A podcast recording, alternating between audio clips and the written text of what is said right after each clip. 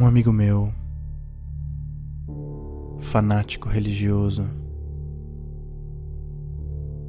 disse que durante a quarentena as igrejas deveriam continuar abertas. Afinal de contas, para muita gente, a igreja é como um hospital. Você percebeu como o número de suicídios aumentou nesse período? Coincidência? Eu acho que não. Isso me deixa extremamente aborrecido. Eu, que tenho tendências suicidas, senti que a minha tristeza e de outros potenciais suicidas estava sendo desvalorizada e mais, usada como argumento para provar o ponto de um fanático religioso. Cara, eu tô um ano e meio para me matar, mas foi só agora que eu tive tempo de escrever a carta de suicídio e pendurar a corda. Isso dá trabalho, sabe? Não tem nada a ver com a sua igreja. E não, igrejas não são como hospitais. Sabe qual foi a última igreja que se considerava um hospital? A igreja do João de Deus. E se tem uma coisa que a gente aprendeu com o João de Deus foi que igreja e hospital não combinam. Assim como bênção e soneca também não.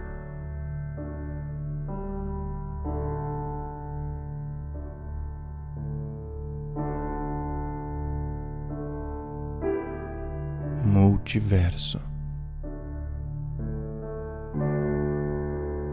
Perguntei para ela: Passo te buscar? E ela respondeu: Não, vou com meu carro. De lá eu já vou embora. Onde vamos? Em um restaurante em Pinheiros. Você tem o um endereço? Eu não sei o endereço. Me encontro no estacionamento às 12. Vou estar em um C3 branco. Me segue. E aí eu fui, às doze. Lá estava o C3 branco. Parei atrás, logo ele saiu. Subi o viaduto, passando por cima da marginal. Segui. Imaginei que fosse pegar o retorno, mas passou reto. Será que era um atalho? Cruzou a Vital. Segui. Ela deve ter decidido ir em outro restaurante, típico dela. Entrou na Raposo Continuei seguindo, mas me revoltei. Liguei. Não acho que estamos indo longe demais?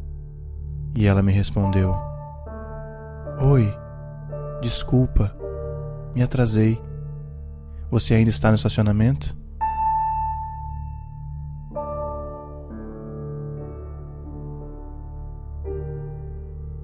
Aqueles que são contra a quarentena e o isolamento social usam como argumento fatos do tipo: Você percebeu que a violência doméstica aumentou com o isolamento?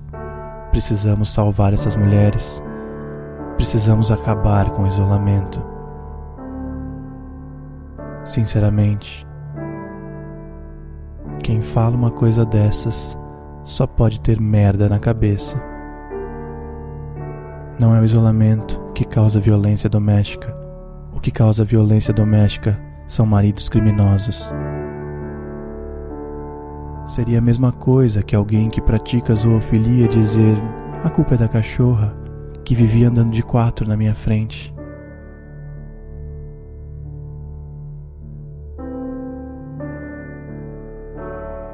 Fazendo amigos.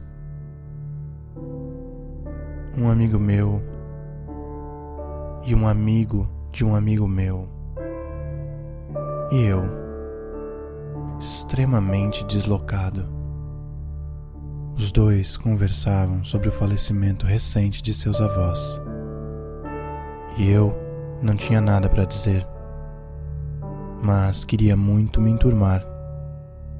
E então eu disse: Meu avô também morreu há 17 anos atrás. Mas, ao contrário do de vocês, meu avô não morreu de infarto. Meu avô morreu de câncer. fracotes.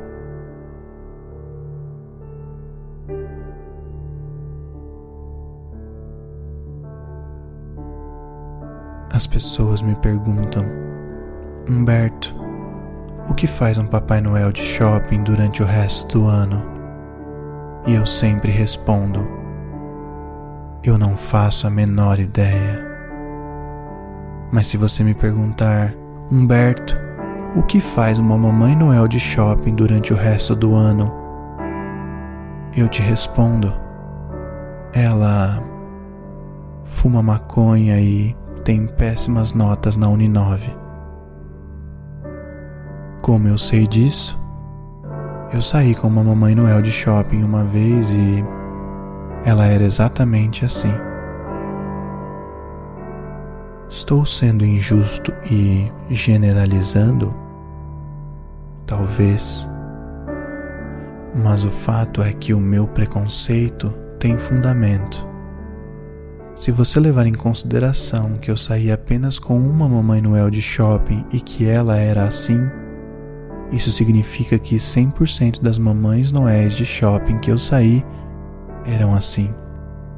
Então, para mim, Mamãe Noel de shopping é assim.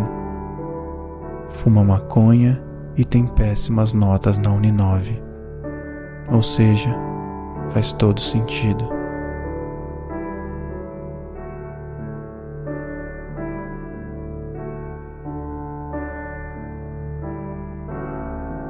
Ideia para um curta-metragem.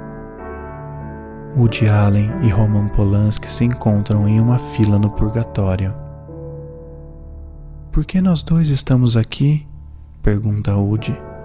Deve ser uma fila só de cineastas, responde Polanski.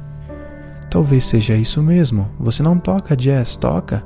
Se te dessem um clarinete agora, você seria péssimo, certo? pergunta Woody. Certo, diz Polanski. Então, talvez seja uma fila só de pessoas péssimas em clarinete, conclui o de Allen. Ah, mas você não era péssimo, era? pergunta Polanski. O Lula Molusco daquele desenho infantil foi baseado em mim, sabe? Eu nunca assisti, mas minha esposa adora e diz que ele tem a cabeça oval, exatamente igual à minha, conta o de Allen. Ah, deve ser isso então, concorda Polanski. Uma fila só de pessoas péssimas em clarinete. Ei, olha só quem está chegando. É o Kevin Spacey. Será que ele também tocava clarinete?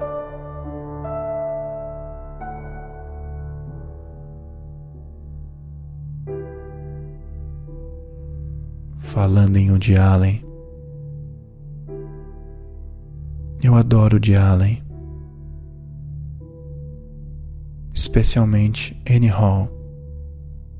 Nunca vou esquecer a cena do primeiro encontro onde o Woody diz para ela que eles deveriam se beijar antes do encontro começar, para que assim pudessem curtir a noite sem a tensão pré-primeiro beijo, e então ele beija ela.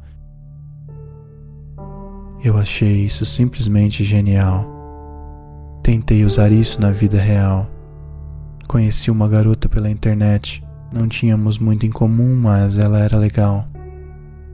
Busquei ela na faculdade e no momento em que ela entrou no carro, eu contei sobre a cena do Woody Allen e disse que a gente deveria se beijar antes do encontro começar. E ela então olhou no fundo dos meus olhos e falou: Quem é Woody Allen?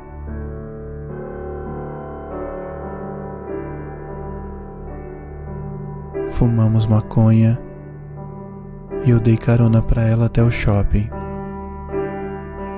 onde ela estava trabalhando como Mamãe Noel.